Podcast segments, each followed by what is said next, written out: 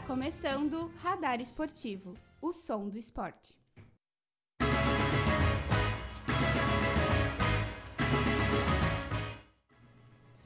Muito boa tarde, ouvintes da UniFM 107.9. Agora são 2 horas e 4 minutos, 29 graus em Santa Maria. Hoje é sexta-feira, dia 13 de janeiro de 2023. E está entrando no ar o Radar Esportivo, que está de volta todas as sextas-feiras na grade da UniFM.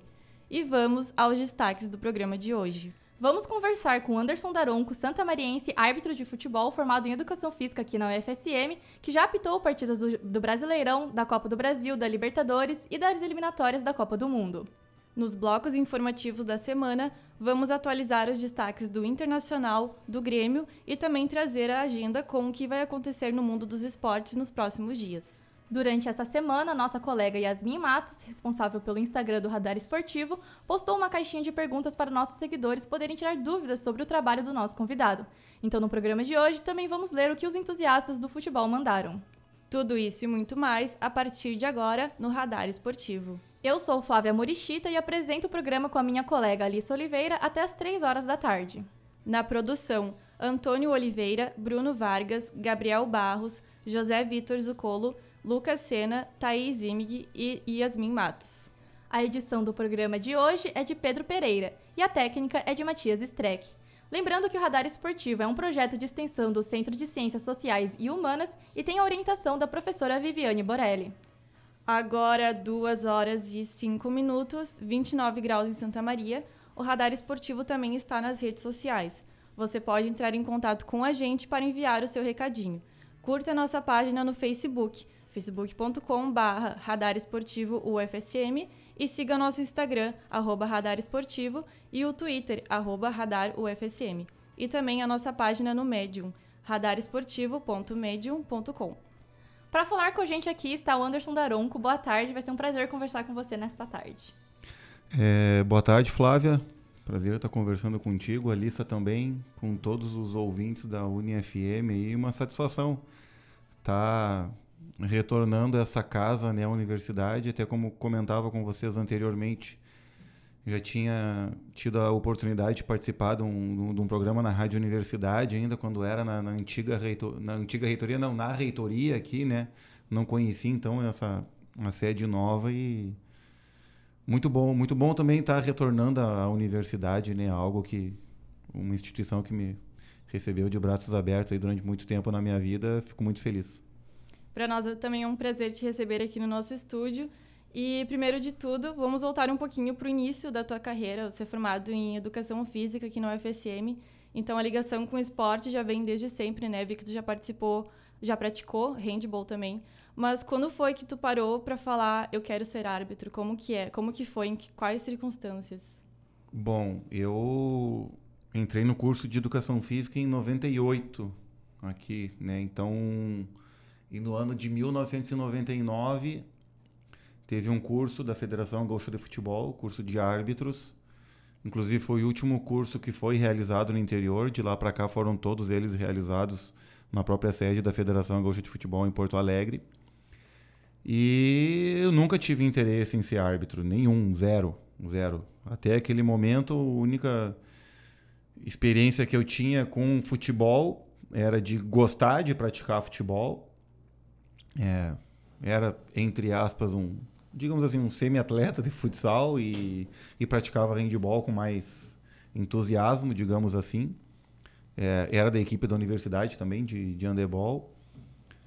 Mas surgiu a necessidade, porque naquela época tinha, não sei se hoje é ainda assim, é, eu tinha que cumprir uma carga horária muito grande em ACGs.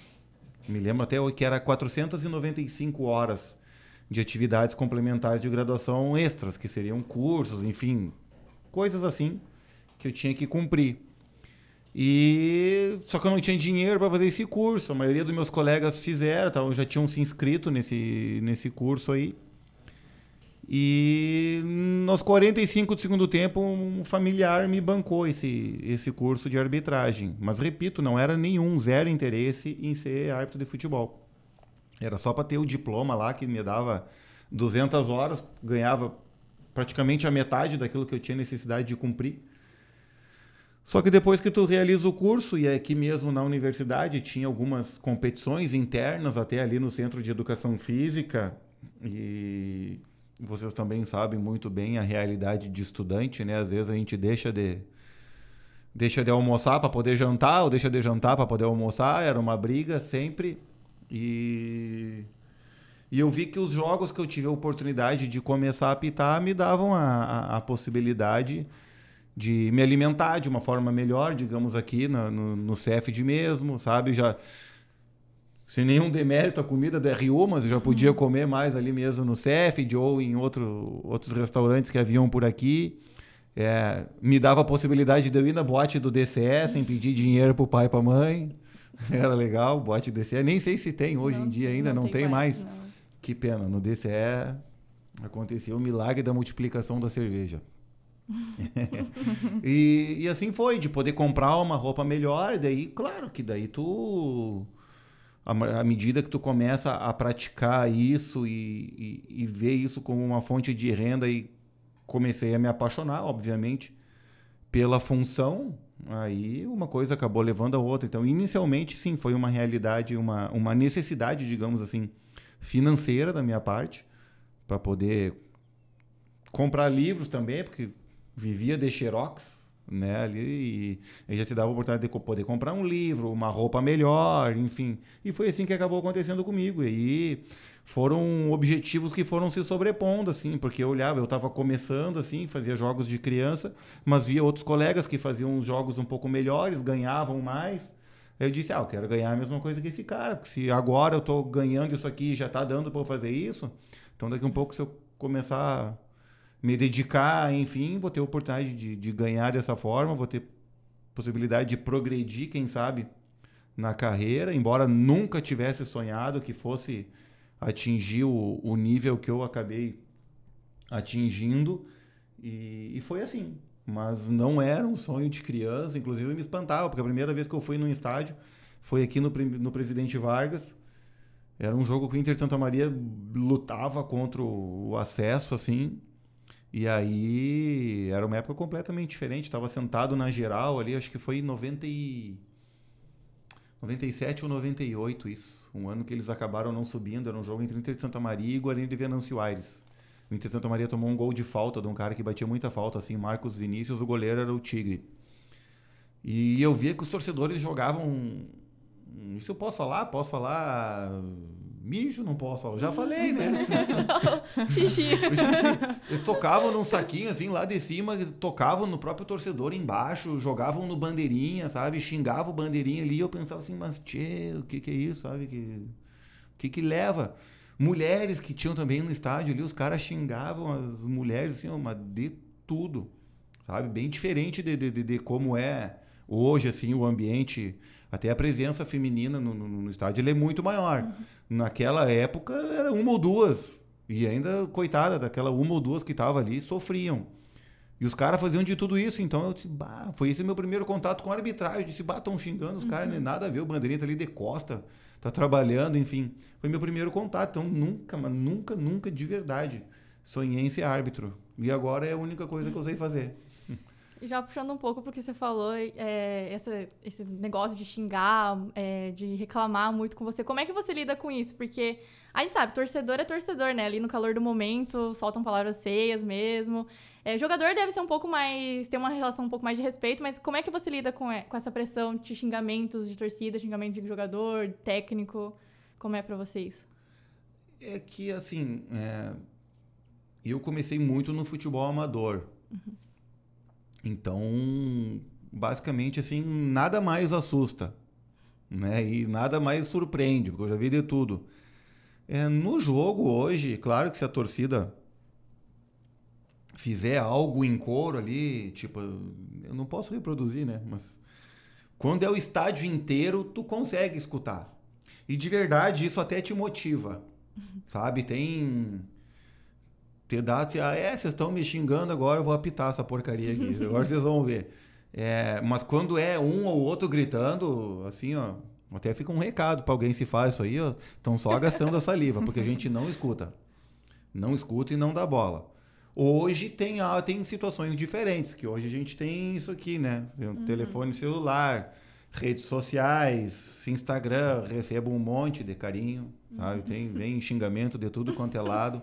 O anonimato favorece isso, né? O anonimato, o distanciamento, isso aí todo mundo se torna corajoso, mas no contato direto assim com as pessoas, na rua mesmo, é, são raros os momentos em que acontece algo assim, sabe? É, um momento ou outro num aeroporto ou sei lá, no resto é muito mais assim, carinho, simpatia das pessoas, respeito pelo trabalho. Às vezes tá na rua, um ou outro grita lá de longe, ah, Daronco, não sei o quê. Mas é mais num tom de, de, de, brincadeira, assim, não vem essa coisa mais forte, né?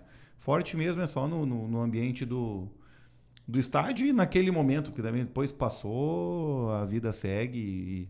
Eu já, eu já sei bem como lidar com tudo isso daí. Não vou dizer que de vez em quando não dá vontade de, de devolver, porque chega uma hora que atinge um limite assim que te, te, vai naquela frequência tua ali que é onde tu te desregula, dá vontade de devolver.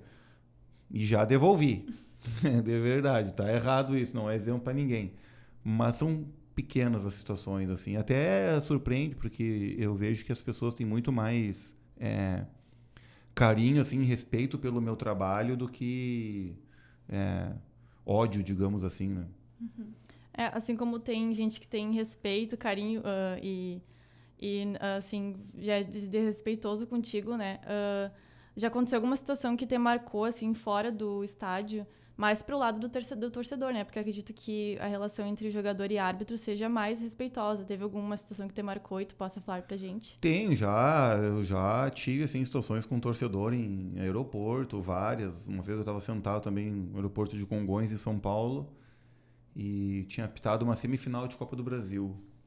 E aí tinha um torcedor da equipe que tinha perdido eu tô sentado assim, tô na boa. Aí o cara vem para me cumprimentar, assim, ele me dá a mão, me cumprimenta e eu tô cumprimentando. Ele diz: Ah, tu que é o Anderson Daron, o árbitro. Eu, sim, tudo bem, prazer. E no que eu termino, ele fala assim: Ah, como é que tu te sente roubado o time tal ontem, assim? E só que daí eu tava. Ele, ele deu o azar que eu ainda tava segurando a mão dele, né? No cumprimento, assim. Daí me levantei. levantei, aí. Disse: Como é que é, tia? Aí ele, é isso mesmo. Eu disse, olha, cara, tu tem dois caminhos aqui. Um é continuar esse assunto, o outro é tu vazar. Porque se tu continuar aqui vai dar. Eu já ia falar um outro palavrão. vai dar ruim. Vai dar ruim, vai ficar ruim. Então tu segue o teu caminho. É, ainda mais dentro do aeroporto. Já tive situações é, em restaurante, uma vez em São Paulo também. Parece que tudo acontece em São Paulo, tia.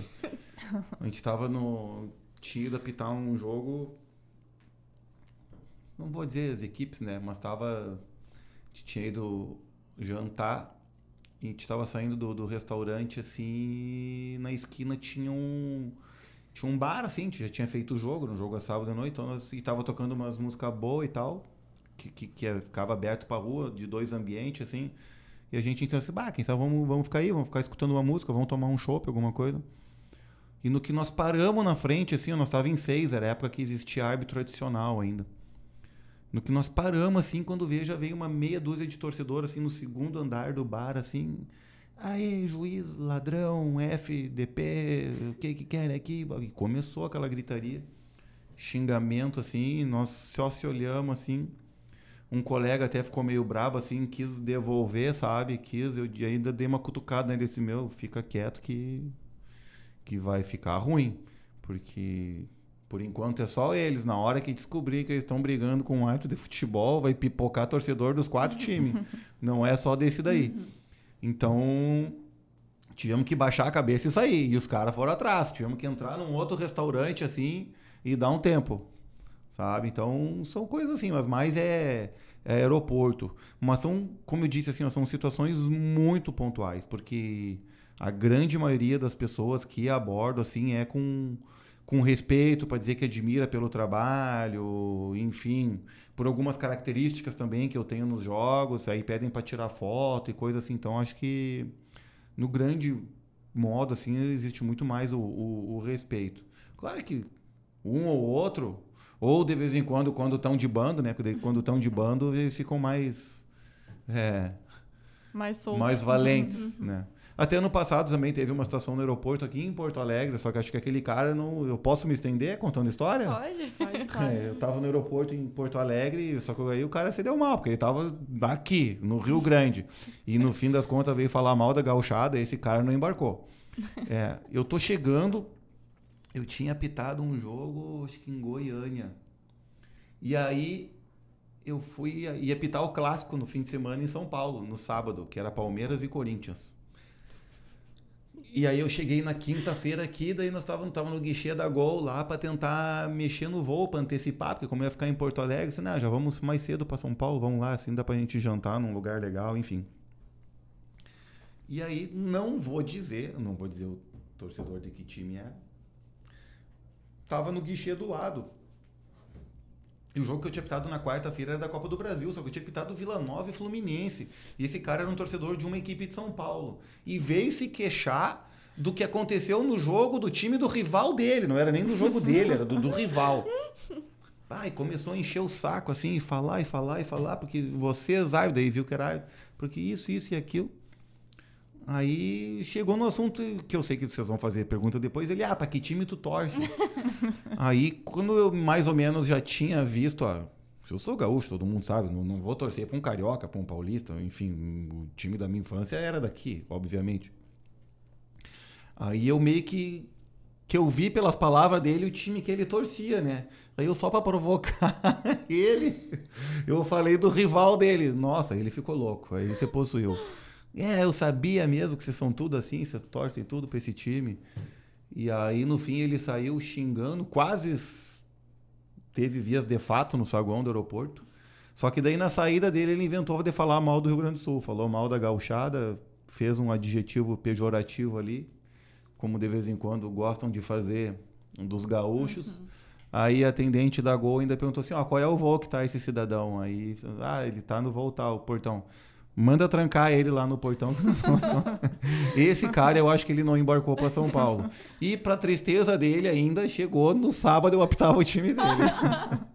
Mas o time dele ganhou aquele jogo. Ainda nesse assunto de erros e acertos, é, o nosso colega Antônio Oliveira, ele separou uma pergunta, ele tá aqui no estúdio, né? É, a gente vai ler agora, ele, ele quis perguntar. Quando um jogador erra ou acerta, ele tem a chance de se explicar através de entrevistas, Instagram, e utilizam esse meio que eles têm para se explicar com o público ou para quem for. Vocês, árbitros, não têm essa oportunidade, assim, tanto quanto um jogador. E o, como que você vê essa falta de abertura para os árbitros, para conversar com o público, é, que de, se for comparar com o jogador, realmente não tem essa mesma abertura, né? Para você se explicar, porque todo mundo erra, todo mundo acerta, o jogador erra, o jogador acerta. E ele tá ali no Instagram, grava um vídeo, todo mundo vai olhar. E aí, pra árbitro é mais difícil. Como que você enxerga isso?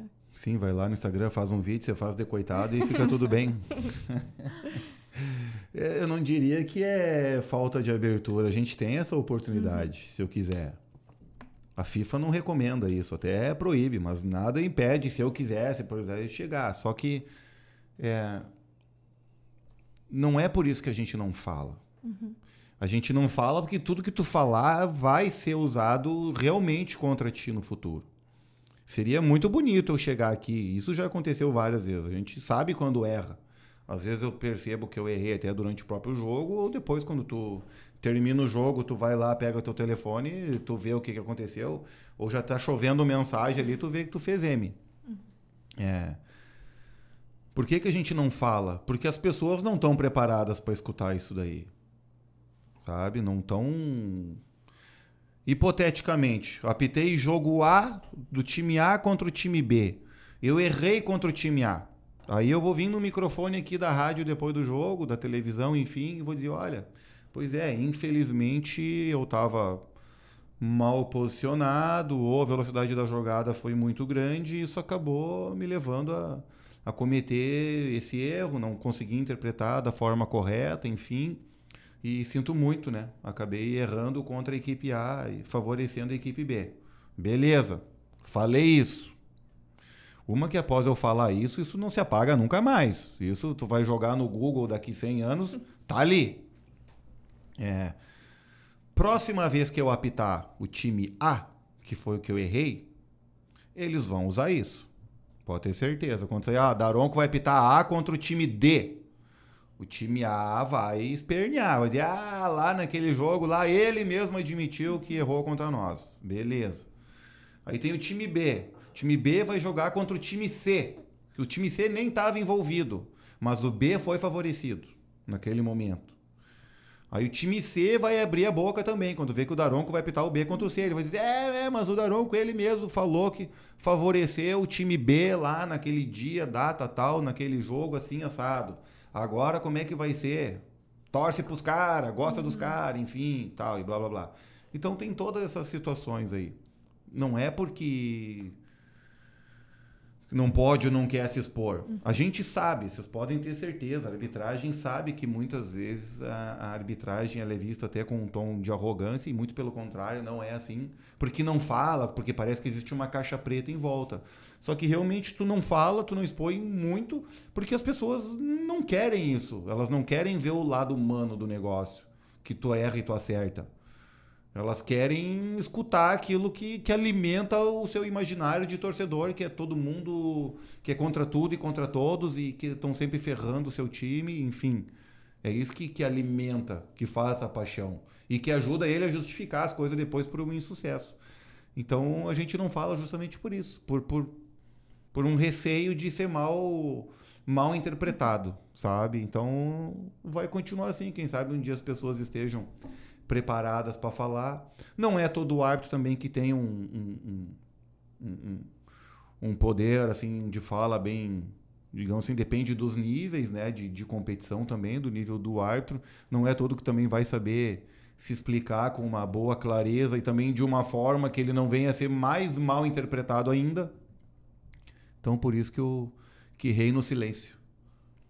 E agora indo para a questão mais psicológica, que é sempre muito tratada, né, quando a gente fala com esportistas, com profissionais do esporte, eu acredito que é algo muito importante a ser falado, né? Uh, queria saber se tu tem algum acompanhamento psicológico, porque obviamente apitar um jogo traz muita responsabilidade para ti mesmo, né? E a questão psicológica ela pode ser muito afetada também, né? Tenho, tenho. Senão já tinha matado uns quatro. é, a gente tem sim um acompanhamento. A, a a, CB, a CBF disponibilizavam uma profissional nesse sentido. É, algumas federações estaduais também disponibilizam e também alguns podem fazer esse uso por, por conta própria, né? Uma, uma psicóloga do esporte. E eu tenho sim esse acompanhamento que são. A gente acaba trabalhando coisas que acabam te, te ajudando no antes no pré, no durante e no pós-jogo, né? A gente tem que saber. Claro que o árbitro, depois que ele, que ele chega é, num certo nível, ele já sabe de tudo que envolve o futebol, ele já está preparado para muita coisa, sabe? É, como tu disse também a questão da responsabilidade, eu tento não pensar muito nisso. Porque aí sim, de fato, eu não vou precisar de uma psicóloga, vou precisar de um psiquiatra. Eu vou ficar louco de verdade. Porque imagina, tu vai para um jogo sabendo que está valendo ali 90, 100 milhões e que uma decisão tua daqui a um pouco pode impactar nisso daí, é, te traz uma carga muito grande, além da carga por si só, né, do jogo. A gente, nós artes, muitas vezes a gente se coloca uma carga porque a gente vive num país e num continente que ama muito o futebol e que por si só se maltrata muito a arbitragem, sabe? Tem uma, uma, uma indústria da polêmica, digamos assim, que se debate, isso tem que virar o assunto. Então eu sei que eu vou estar num jogo do domingo às 4 horas da tarde, eu sei que meu nome vai estar lá sendo citado domingo de noite no programa, na segunda-feira, mesmo que eu faça tudo certinho. Às vezes os caras criam umas polêmicas onde não tem. E só que tudo chega em ti, sabe? Notícia boa nunca chega. Mas daí quando tem alguma polêmica, alguma coisa, teus amigos são os primeiros a ter mandado. Aí chove teu WhatsApp. Sabe quando tu quer morrer, tu quer se enfiar embaixo da terra, assim, tu quer acordar daqui três meses, os caras não ajudam. Eles ficam te mandando coisa, ah, tu viu o que falaram, tu viu isso? Ficam te mandando print, te mandam meme, te mandam o diabo. Aí tu disse, pô, eu ia falar outro. Aí tu disse, bate, sabe? Me deixa quieto, só quero sumir do mapa. E, então, assim, tu tem que ter, sabe? Tem, tem vezes que tu, tu realmente precisa de uma ajuda, porque é massacrante o, o, o que é feito. E no, no tipo da responsabilidade, claro, já tenho a primeira responsabilidade é comigo mesmo, é pelo é com o meu trabalho, de fazer o melhor possível. Só que como eu dizia, como tem essa indústria da polêmica e essa pressão toda, a gente já entra sempre tentando fazer é o erro zero sempre, o erro zero a todo jogo. Só que é muito difícil que isso aconteça. Não é por uma incapacidade nossa, e sim porque é um ofício extremamente difícil e muito rápido para decidir, às vezes tu não consegue ver realmente, o olhar não, não acompanha bem. É, e tá, tá, instaurada uma polêmica. Então, tu lidar com tudo isso é complicado. Então, às vezes, no, no pré-jogo, assim, a gente procura mais até descontrair, assim. De vez em quando a gente brinca, assim, eu digo, bah, meu, se esses caras soubessem que deram o jogo para esses quatro loucos aqui, nós fazendo criancice, coisa de quinta série. Mas é verdade, eu tchê, ainda dão um jogo para esses loucos apitar, como é que pode? Se soubesse do, do, do, nível de infantilidade das bobagens que a gente faz. Mas é porque também é para descontrair, porque se tu for ficar respirando aquilo ali a todo momento, todo momento, a, a, a, possibilidade de tu sucumbir se tu não tiver uma estrutura muito forte, ela é, é muito grande. Então, é, um trabalho psicológico como esse daí, aí existem N ferramentas que, que a gente pode focar no jogo no momento certo, respirar no momento adequado, concentrar, se auto-perceber também num momento da partida, quando cai a tua concentração, isso eu, eu consigo perceber quando eu digo, opa, opa, vamos se ligar que eu tô aéreo já. Então tem muitos exercícios que dá para fazer assim e que hoje em dia eu já faço isso mais de forma é, automatizada, mas porque eu já trabalhei com isso muito tempo e podem ter certeza que a psicologia ela anda muito forte junto com, com a arbitragem. Se não fosse ela, ia ser um desastre. A nossa seguidora, a Paula Pozzolo, mandou nas caixinhas de pergunta uma, uma dúvida assim bem parecida sobre essa questão de saúde mental. Ela quer saber se no seu processo de formação de árbitro, é, no seu treinamento ali, há um enfoque para essa manutenção da saúde mental, seja pela inteligência emocional ou coisas desse tipo. Não, durante a formação não. Mas hoje nos treinamentos é, que a gente faz, em algum momento sempre o outro tem o espaço né, da, da, da psicóloga responsável por isso. E sempre que a gente vai num, num, treinamento, assim, por exemplo, na CBF, que tu ficava lá uma semana, na federação, quando tem as reuniões, é, e até também o, o, atendimento individualizado, porque não é um atendimento em grupo, porque, porque cada um tem a sua necessidade, cada um tem, é, digamos assim, é, onde. Sabe onde aperta né, o, hum. o seu sapato, digamos assim. Então ela não pode falar de forma muito geral. De geral, ela procura cativar ali as pessoas para que depois cada um realmente possa buscar o seu o seu tratamento, assim, digamos, entre aspas, né? Então, hoje isso é ofertado. Mas lá, quando se faz o curso de arbitragem, estou mentindo também, porque eu estou me referindo ao meu curso de árbitros, né? Eu acho que talvez na, na, da federação hoje exista um espaço ali de algum um dia ou outro que também tenha a presença de uma psicóloga. Agora a nossa colega Thaís Imig entrou aqui no estúdio porque ela quer fazer uma pergunta que ela separou para você.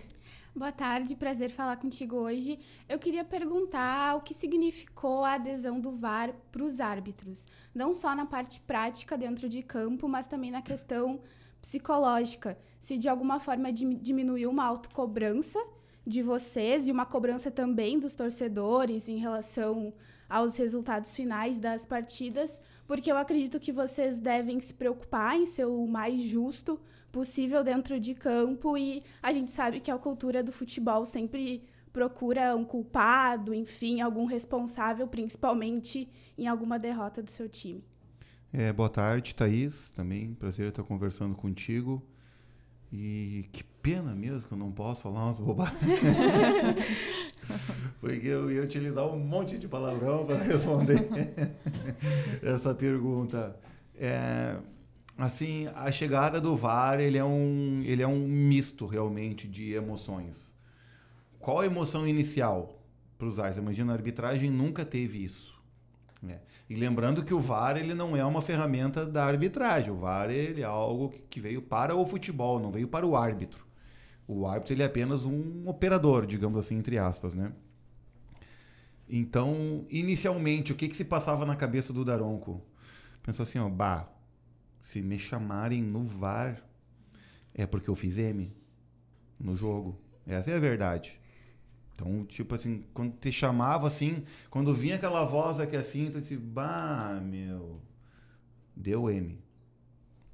Tipo assim, vou ter que ir lá. Sabe? Por que que vinha esse sentimento? Porque era um atestado público de que eu tinha cometido um erro. Era um atestado, sabe? Como disse antes, a gente sabia que errava, sabia no próprio jogo, depois do jogo, a informação chegava depois. Mas ali não, estava chegando naquele momento, ali aos 10, aos 15, aos 20 minutos do primeiro tempo, já vem a notícia que tu teve uma falha naquela partida. Então, até a gente conseguir é, lidar bem com isso, e aí cada árbitro tem a sua particularidade, se demandou um tempo de adaptação. Eu mesmo demorei a me adaptar muito a isso daí. Por mais que eu tenha feito parte ainda da primeira geração dos árbitros que, que foi fazer um curso no, da Comebol sobre isso daí. E, e até porque a gente sabia no início assim, a própria cultura futebolística nossa aqui, da imprensa, de cobrar muito. Hoje, quando um árbitro vai no VAR, mas no fim das contas ali a decisão ficou certa, amanhã ninguém mais se lembra que tu foi. Lá atrás não era assim, ficavam batendo, foi, foi, errou e tal, enfim. E por que, que eu digo também que era um misto de emoções? Porque o VAR ele veio, obviamente, pro bem do futebol. Tá? Se enganou quem pensou que o VAR seria a salvação da lavoura. Que tipo assim, agora vai ter VAR, não tem mais M. Vai continuar tendo. Uma que vai continuar tendo pela natureza humana das pessoas, tanto do ser humano que está no campo, quanto do ser humano que está lá na cabine operando. Ele pode estar tá num mau dia, naquele dia que sabe que a gente não devia sair de casa, porque só vai dar tudo errado.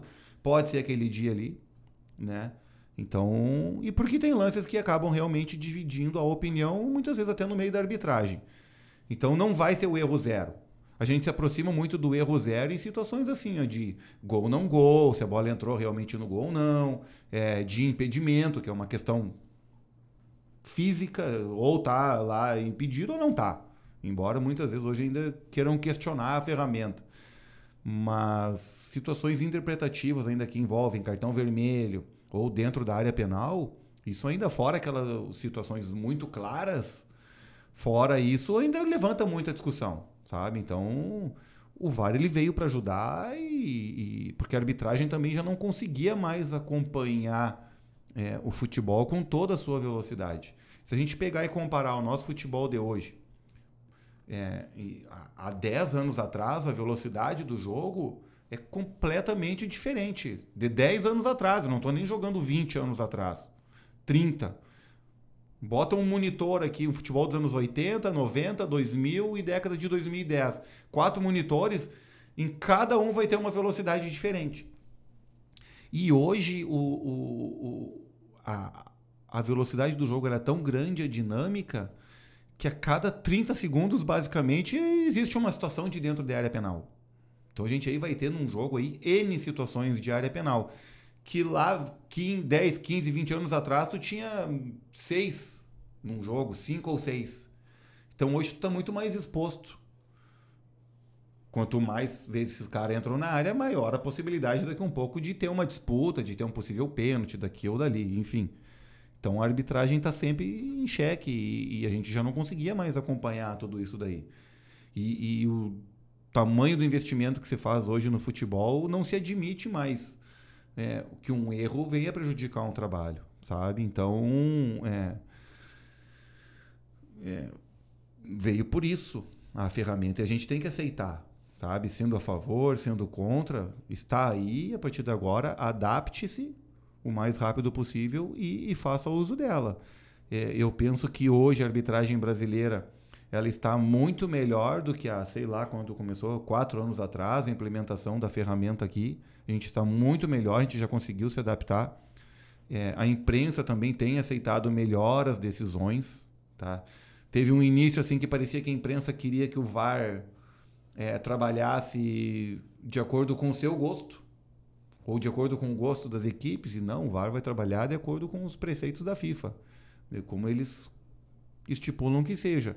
E também tenho a certeza que daqui cinco anos, por aí quatro, cinco anos, a gente vai estar muito melhor do que estamos hoje. Então é, é, é um processo adaptativo. As novas gerações de hábitos também já vão surgir com o uso dessa ferramenta, então vai ser um processo mais acelerado assim. E, e, e todos temos a, a, a ganhar com isso do ponto de vista individual, digamos assim, tira um pouco realmente a, a, a, pressão do árbitro, porque eu sei que não vai ter mais aquela grosseria, sabe? Aquele erro gigantesco que daqui a um pouco pode marcar a nossa carreira. Isso por si só também pode me dar uma longevidade, porque tu imagina, eu já tenho 200 jogos de Série A de Campeonato Brasileiro. As grandes equipes ali do nosso futebol, eu já pitei cerca de 30 e poucos jogos de cada um deles.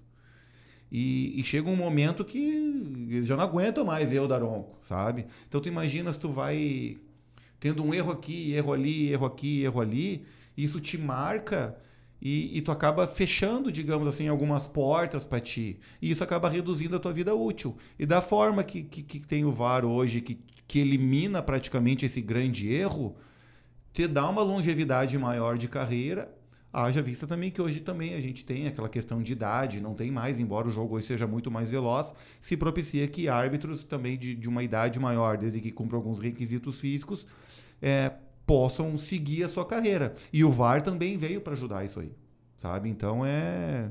Ganhou todo mundo, ganhou a arbitragem e ganhou o futebol com o VAR. E agora, saindo um pouco desse assunto polêmico, que é, é o VAR, eu queria saber um pouco mais sobre o teu preparo físico, né? Que assim como jogadores, eu sei que vocês têm que ter um preparo muito bom. Então, como é que é essa tua relação? Tu segue alguma dieta, vai pra academia todo dia, ou tu é mais de boa com isso? Bah, eu sou a maior enganação do mundo. O primeiro é que vendem uma imagem, tipo assim, como se eu fosse um monstro, né? Na, na TV, assim, olha aquele cara lá, assim, nossa, parece um, um bombado desses de academia. E vocês estão tendo a oportunidade aqui de ver que não é assim. É... Claro que eu gosto de treinar na academia. Gosto questão pessoal, não é. Faço esse treinamento não é por jogo, porque eu acabei. Eu optando por isso como uma modalidade física que eu já não posso praticar mais. Não posso jogar handebol porque eu corro o risco de me quebrar. Não posso jogar futebol porque eu corro o risco de me quebrar e ficar um tempo sem apitar. Então eu vou fazer algo que. Isso aí, né? Vou fazer uma academia ali e vou ser feliz. E. E também não posso ser esses ratos de academia, assim, aquele cara grandalhão, bombadão, porque é totalmente incondizente com a minha atividade. Quanto maior peso eu carrego, peso que eu digo minha massa corporal, maior é o trabalho que eu vou demandar no campo para movimentar essa caixa toda, porque vai ser pesado. Uma coisa é eu carregar 80 quilos no campo, no meu corpo. Outra coisa é eu carregar 105. É um desgaste muito maior, muscular e para as minhas articulações. Isso daí, fatalmente, eu já sou um pouco mais pesado do que os normais, então isso aí lá na frente eu vou pagar essa conta, né? E então é isso daí. Agora, da rotina de treinamento físico, assim, para para arbitragem, para o jogo, para as minhas necessidades, eu treino basicamente todos os dias. Só que isso daí, claro, é, depende muito da rotina de jogos, viagens. Aqui, pelo fato de Santa Maria, grande maioria das vezes eu tenho que me deslocar até Porto Alegre. Isso me desgasta também. também é, tanto na ida quanto a volta. Imagina, eu faço um jogo na quarta-feira. Eu vou chegar em Santa Maria de volta aqui na quinta, de noite quase. Aí tu acha que na sexta-feira eu quero treinar? Tô bem longe de, de, de, de um campo, de uma pista para estar tá treinando. Quero só estar tá descansando. Porque se eu apitei na quarta, o ideal era eu descansar na quinta. Só que na quinta-feira eu não consegui descansar ainda. Então na sexta-feira eu vou estar tá recém descansando da, do jogo e da viagem que eu fiz. E aí no sábado, quando daqui um pouco seria o momento de eu treinar, eu tô viajando para outro jogo. Então tem essa complicação aí. Mas eu treino sim. E, e, não são esses treinamentos de corrida, assim, como a gente imagina, né? Que é um tipo assim, bota um fonezinho de ouvido e, e, sai. e sai a correr na rua. Até porque eu não posso correr na rua asfalto. Se eu for correr no asfalto, eu vou me estourar. Mas eu treino na pista, treino no campo, aqui eu vou no Cerrito, sabe? Treina ali na pista, teria disponibilidade também de treinar aqui na própria pista do UFSM, agora numa pista excelente ali no CFD. É, eu faço isso, treinamentos mais específicos à minha atividade, que é muito mais sprints, sprints, que é aquilo que eu uso no campo do jogo, curtos espaços, assim, velocidade e curta duração de, de, de, de, de intervalo entre uma coisa ou outra. E tocando no último assunto que tu falou, que foi daí foi a primeira parte da minha resposta, que eu sou a maior enganação, que é na parte da dieta. Como disse assim, vem aquela figura lá na TV que já se criou toda essa fama, pensa que é um cara que é criado a batata doce e frango. E não, eu sou lixo. Eu sou pizza, hambúrguer, churrasco, Coca-Cola e Pepsi, né? Também não vamos quebrar com os dois concorrentes. E é uma chip, salgadinho, fandangos, ruffles, Doritos, o que tiver, nós estamos matando. Ah, e o, e o essencial, chocolate. Chocolate. Até eu me apavoro da quantidade de chocolate que vai, tio. Vai umas quatro barras, assim, numa sentada. Mas chocolate é bom, né? É muito bom. Então, Daí, essa é a minha dieta. Essa é a verdade. Não tô mentindo, eu juro que eu tô falando a verdade. Eu adoro comer uma porcaria. E não me privo, sabe? Claro que daí é a única coisa que eu procuro é, moderar é bebida alcoólica. Isso, sim. Não tô dizendo que eu não bebo, claro que eu bebo. Mas em público, assim, eu procuro tomar um, um cuidado maior, até porque tem muita gente maldosa, pode fazer daqui um pouco uma foto. Já aconteceu, assim, de tirarem foto de gente assim, ah, você viu tá o cara aqui bebendo antes do jogo, e tu nem tava, sabe? Então eu procuro controlar e também porque eu sei depois que, que o excesso disso aí, eu, eu sei como é que o meu corpo responde ao excesso disso, eu fico uns 4, 5 dias quebrado, então eu procuro evitar bem. Agora mudando um pouquinho esse lado, a gente quer falar um pouquinho do gauchão. Sério? já- Não podia? A parte do chocolate?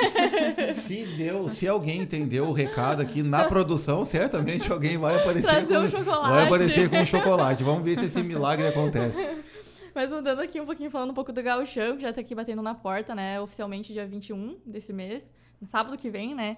Como tá sendo a sua preparação? Quais as expectativas? Grenal aí? A gente sabe que é, eu sempre sigo treinando, né? A- a- Pro árbitro, a gente nunca tem férias, né?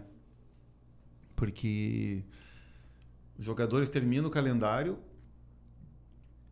eles voltam depois e, e se entende que o jogador ele vá ter lá o seu 100% da sua capacidade física lá pelo quarto, quinto, sexto jogo dele. O árbitro não, no primeiro jogo ele já tem que estar 100%. Isso por si só, e a gente já começa uma temporada fazendo testes físicos. O teste físico da federação aqui já foi essa semana agora. Eu não fiz porque eu vou fazer um no, no- eu vou fazer o da FIFA no Paraguai na semana que vem. Então não tinha necessidade de eu fazer esse aqui do Campeonato Gaúcho. Então a gente já começa para fazer um teste físico agora significa que em todo dezembro lá eu estava treinando. Então não tinha aquela questão ali de Natal, Ano Novo, botar os pés para cima, curtir uma cerveja e comer carne até não poder mais. Né? Então tinha que ter esse, esse controle. A gente teve a nossa pré-temporada aqui também da arbitragem e, e faço essa ressalva quando se fala em pré-temporada da arbitragem, talvez as pessoas façam tenham um entendimento de que é algo tipo assim um treinamento físico e não é muito mais um treinamento técnico. é, com a gente vê muitos vídeos e recebe orientações da comissão, no caso aqui a estadual, de como que eles querem que a gente aborde determinados temas, o quanto rigoroso a gente tem que ser com determinadas situações. Então a gente já teve essa preparação. Já tem um jogo agora, na próxima terça-feira, que é da Recopa Gaúcha. Até daqui um pouco deve estar saindo a escala, não, não deve ser eu, entre Grêmio e São Luís.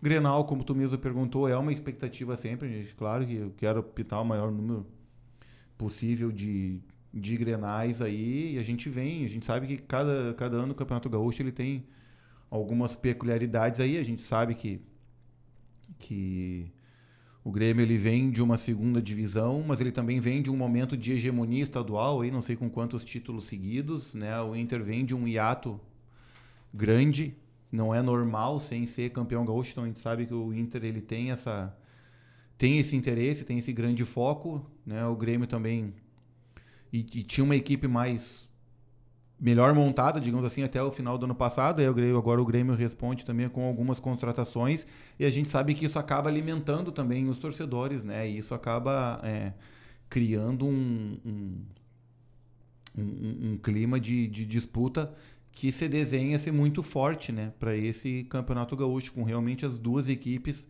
querendo muito, né, é, esse título, um para retomar aí um título que não que não busca, que não tem há bastante tempo, outro para manter essa hegemonia e, e, consolidação de um, de um novo trabalho.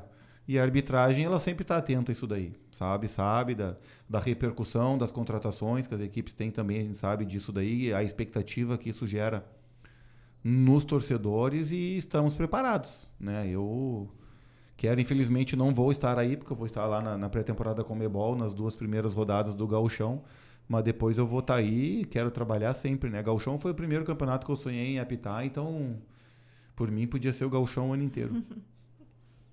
E agora eu queria saber quais que são os seus próximos passos na arbitragem, quais seus objetivos, metas, também já falando de Copa do Mundo, acredito que seja um dos teus objetivos apitar no Mundial. A gente pode esperar por Anderson Daronco em 2026? Pode, não é algo tão simples assim, né? Não é somente eu querer. Tenho outros nove colegas no Brasil inteiro que também querem essa mesma coisa. É, e é um processo complicado, envolve muita coisa, certo? E claro que é desejo, é um objetivo sim, ainda existe a possibilidade de eu trabalhar no próximo.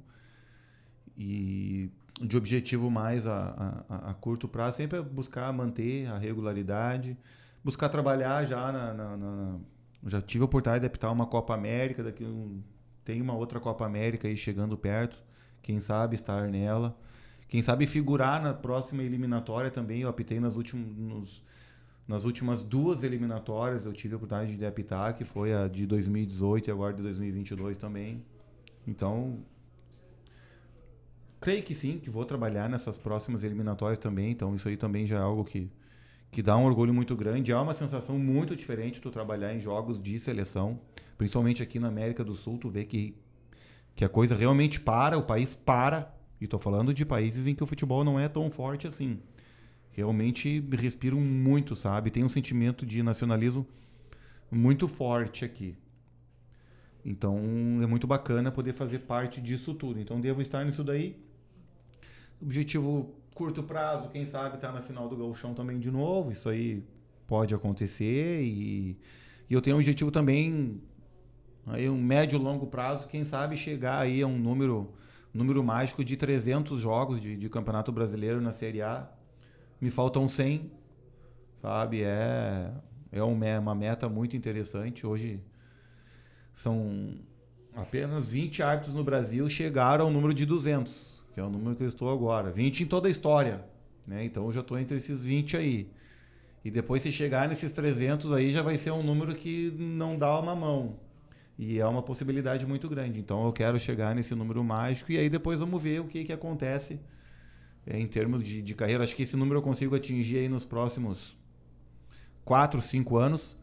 E aí depois vamos ver até quando o meu corpo aguenta e as metas que eu consigo colocar pela frente para poder atingir.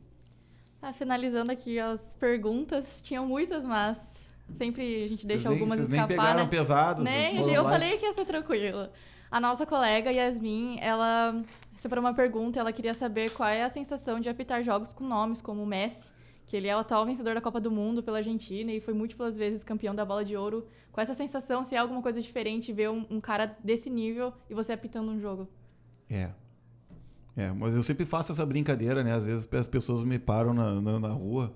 Claro que eu vou parecer um idiota com a brincadeira que eu vou falar agora. É, as pessoas param, bah, e aí, Dano, como é que é apitar o jogo do Messi? Eu digo, não, tu tem que perguntar pro Messi como é que é jogar um jogo que eu apitei. Mas é, realmente é, é diferente, sabe? É diferente de qualquer coisa que tu já tenha visto relacionado ao futebol. Porque acontecem coisas que tu que é, são impossíveis. Tu vê se o cara tá marcado por três, tá marcado por três, e mesmo assim joga a bola nele. E aí, às vezes, se desfazem da bola para ele, assim, a bola vai toda quadrada para ele. E ele consegue consertar tudo. É, que só ele é capaz de fazer. Sabe? E não conseguem, parece que cola a bola no pé. Então, é muito significativo, sabe? Ter tido a oportunidade de apitar. E mais de uma vez, né? Jogos desse jogador, talvez eu não consiga não consiga mensurar isso agora. Talvez daqui lá 10, 20, 30 anos você vai ter a noção do que realmente significou isso, sabe? Porque o cara é realmente um, um extraterrestre e, e é um prazer, sabe? Tu chegar no nível de poder apitar um jogo dessa desse nível é quando eu olho para trás como lá no início do programa a gente falou que eu estava aqui no curso de educação física no FSM começava apitei alguns jogos ali do do Jointef apitei jogo do intermédio da medicina apitava o jogo em Santa Maria de categoria de base no inverno quebrando geada no campo do, nos ranhentinhos assim de 10 anos de idade aí tu olha assim pô apitava no campo do Imembuí lá no campo do Gauchão e agora eu tô aqui apitando o jogo, uhum. pá, desse aí tu olha para trás, tu pensa assim, ó, bah, sabe? Foi valeu a pena, deu certo, né? Pelo menos para mim deu certo. Então é muito massa, é muito gratificante mesmo assim, e talvez não tenha palavras para definir, sabe? Só satisfação, prazer e orgulho, um orgulho muito grande de, de poder estar tá dividindo o campo com, com uma lenda. Bom, então quero agradecer a tua presença aqui no Radar hoje sabe que o microfone vai ter, sempre estar aberto, sempre que quiser vir aqui falar com a gente. E desejamos também uma ótima temporada, né, que está por vir. Eu que agradeço a oportunidade de estar aqui conversando com vocês. Aproveito também para mandar um abraço para a audiência de vocês. É, felicitar vocês pelo trabalho aí, pelo projeto, que dê tudo certo. E pena que não deu para responder todas as perguntas. Isso eu sempre digo. Sei que a arbitragem é, é um tema de curiosidade uhum. para todas as pessoas, né? E, e, o tempo ele realmente ele passa passa voando sempre, sabe? Uhum. Seriam necessários aí três, quatro programas para que a gente tenha a oportunidade de abordar tudo e ainda Sim, assim vai, vai faltar, faltar, coisa, vai faltar uhum. coisa para satisfazer a, a, a, curiosidade, de todas as pessoas acerca do meu trabalho, enfim, e da arbitragem como um todo. Então, tudo de bom aí, agradeço. Também me coloco à disposição para sempre que vocês desejarem, aí é só chamar. Mas daí fica fica ressalvo, o chocolate não chegou, que na próxima na próxima o chocolate vai estar aqui. Isso aí. E tudo de bom, realmente foi ótimo participar com vocês aí. Agora são 2 horas e 56 minutos, 28 graus em Santa Maria. Este é o Radar Esportivo, o som do esporte. Agora vamos ouvir as últimas notícias do Grêmio e do Internacional. E quem traz pra gente todas as informações sobre os times gaúchos é a Thaís Imig.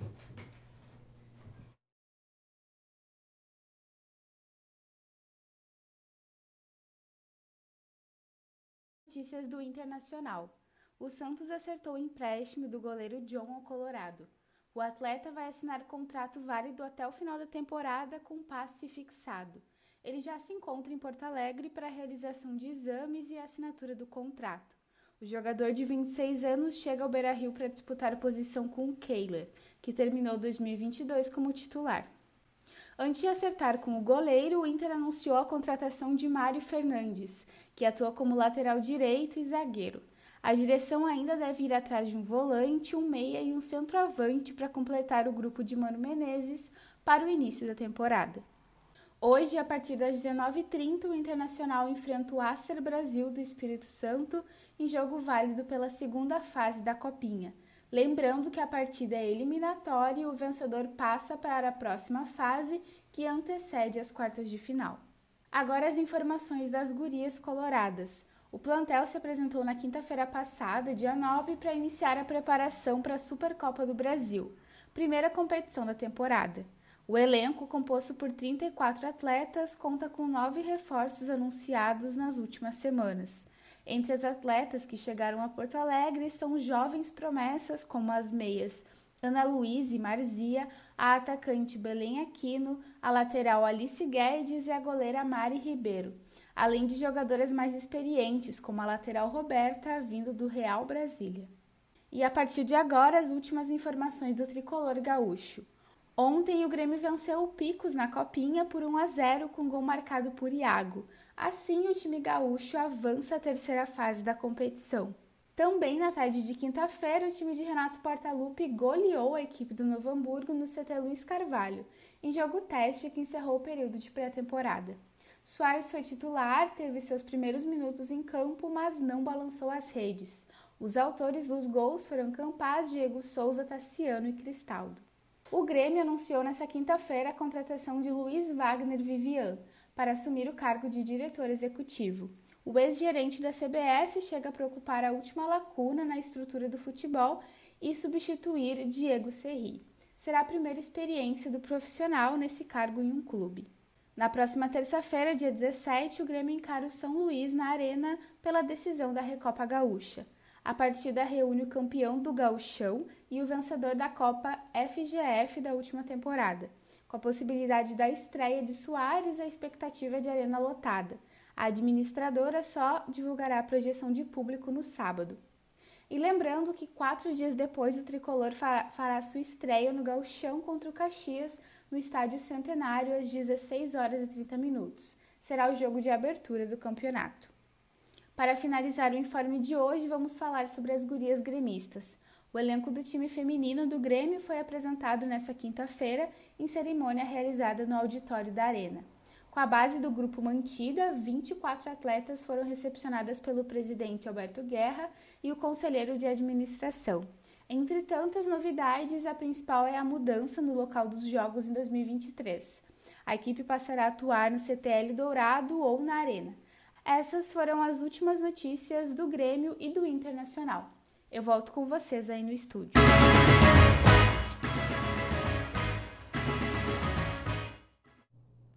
E estas foram as informações da dupla Grenal com produção da Thaís Imig.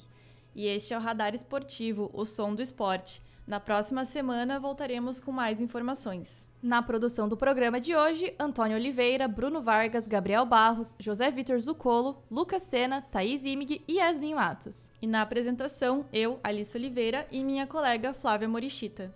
A edição foi feita por Pedro Pereira e a técnica de Matias Streck.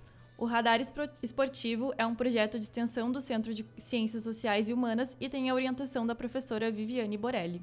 O Radar Esportivo volta na próxima sexta. Até lá. Até mais. Tchau, tchau.